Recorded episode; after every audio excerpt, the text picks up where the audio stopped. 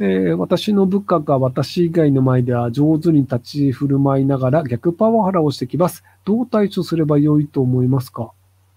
逆パワハラって何すか？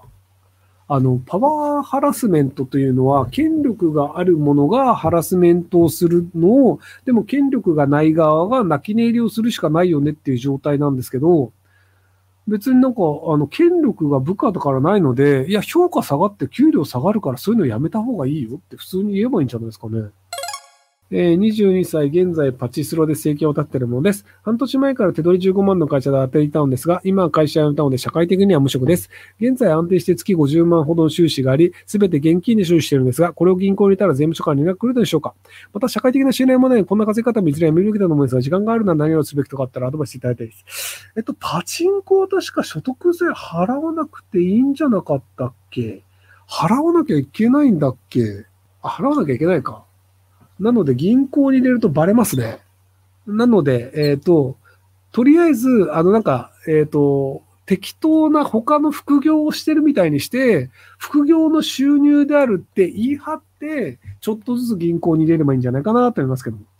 えー美容師です。先日退職の意思を店長に伝えました。後日今年いっぱいまでと言われました。理由は人員不足、新しくスタッフが入れば早まかるのことで、雇用契約に3ヶ月と書いてある雇われている身なら従ってと言われました。えー退職時期は会社が一方的に決めるものなのか、雇用期間の3ヶ月は絶対なのか、契約にサインする前に1ヶ月で指摘しないといけないのか、円滑に辞める必要あるのでしょうかお願いします。えっと、1ヶ月で辞められます。あの、労働基準法的には1ヶ月で辞めていいってことになるので、なので、あの、1ヶ月で辞めますってね、もう辞表書いちゃってください。で、あの、もし文句言われそうだったら、労働基準監督署に相談してください。で、辞めることに何の問題もないです。えー質問なのですが、20歳で借金100万ってやばいですか？ちなみにやばいです。やばいです。えっと、借金100万が、まあ理由があって借金してるんだったら、奨学金とか別にいいと思うんですけど、あの、リボ払いで金を借りてるっていう時点で、計算ができなくて頭が悪いってことなんですよね。で、計算ができなくて頭が悪い人が借金100万円っていう時点で、まあそれやばいよねっていう気がします。えー仕事に行くのが怖いです。仕事に行くのが怖いです。転職して1年半になりますが、仕事のできないレッテルを貼られて仕事に行くのが怖いです。30代で生活を考えてませんが、なんとか自分の力で行きたいです。何かご助言いただきたいです。えっと、あの、生活保護になりたくないのであれば、職場に行ってください。で、職場が合わない可能性もあるので、なので、まあ、転職をもう一回するっていうのもいいんじゃないかなと思いますけどね。えー女性上司から日々受ける叱責や理不尽に長らく耐えてきましたが、コツコツ蓄積され、もう無理になりました。幸せな生活のために仕事をしているのに毎日不幸な気持ちになるのはもう嫌です。決定的なパワー発言少ないので人事に通報する材料や証拠をどのように集めたらいいか悩んでいます。人事的なアドバイスをください。であれば弁護士さんに相談してください。その具体的にどういうことを言われてますとかで、あの、これ言われてるんだったらいけますよとかっていうのも割と調べてもらえるかもしれないので、なので、その具体的にどういう証拠、どういう発言っていうのは弁護士さんに聞いて、その裁判なり、まあ、労働基準監督署に有利に持ってってもらうっていうようにした方がいいんじゃないかなと思います。えーこんばんは、精神保健福祉をやっています。大学4年音楽コースの息子は高機能広範性発達障害持ちです。本人のスケジュール管理ミスよくあるで、え教員音楽採用試験を失敗しました。仕方ないので一般就職を目指すよう話しており、就職してうまくいかなかったら、次年度の教職員採用試験を再度受けますようにされます。えー手をかけすぎでしょうか一応一人である程度のことができるまで育てたつもりです。別になんか、あの、他の人、要はその、誰か特定の一人にすげえ手をかけていて、その結果、他の人がおざなりになるとかであれば、手をかけすぎって話だと思うんですけど、まあでも別になんか、あの、特に他の人がおざなりになってるっていうわけでもないんだったら、別にいいんじゃないかなって僕は思いますけどね。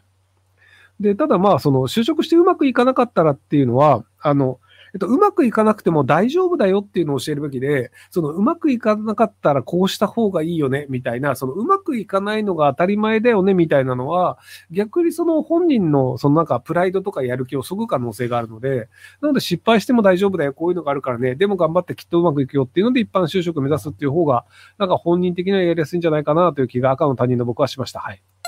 えーひろきさんこんばんは。記憶障害的な自分悩んでいます。長い会話だとそんなに覚えていられません。会議もレコーダーで録音してしますです。努力できることはありますでしょうか？えっと、会議をレコーダーで録音して、で、あの、Google の、その、なんか、あの、なんだっけ？名前でした。Google のなんかを通すと、あの、テキストに変えてくれるんですよ。で、アップルのあのディクテーションとかもテキストに変えてくれると思うんですけど、あんな感じでその会議自体をテキストに変えて、で、調べるときに、あの、瞬時に調べられるように、要はその、記憶力を上げようではなくて、録音したものをレコーダーにした後に、あれなんて言ったんだっけって調べるときに、素早く調べられるようにするっていう、その録音してデータをテキストにして、それをどうやって保存するかっていう、そこのその、あの、データの整理の仕方っていうのに努力した方がいいんじゃないかなと思います。人間の記憶力って人それぞれで、あの、増えない人は本当に増えないので、なので、あの、記憶の整理の仕方っていうのをちゃんとやればいいんじゃないかなと思います。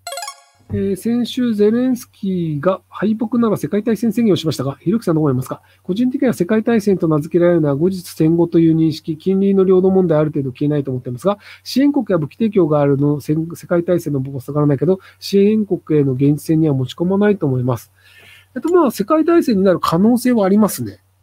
まあ、結局、その、あの、ロシアが、じゃあ、あの、ウクライナ取っても OK だよね。何の問題もなかったよねってなると、じゃあ、中国が台湾取りますとか、じゃあ、そのアゼルバイジャンとアルメニアとか、割と領土で揉めてる国が、あれ、これ取っても OK なんじゃんっていうので、力で取るっていうのを始める可能性があるんですよね。で、そうなると、同時多発的にいろんなことが起きて世界大戦っていうのは可能性としてはゼロではないんじゃないかなと思いますけども。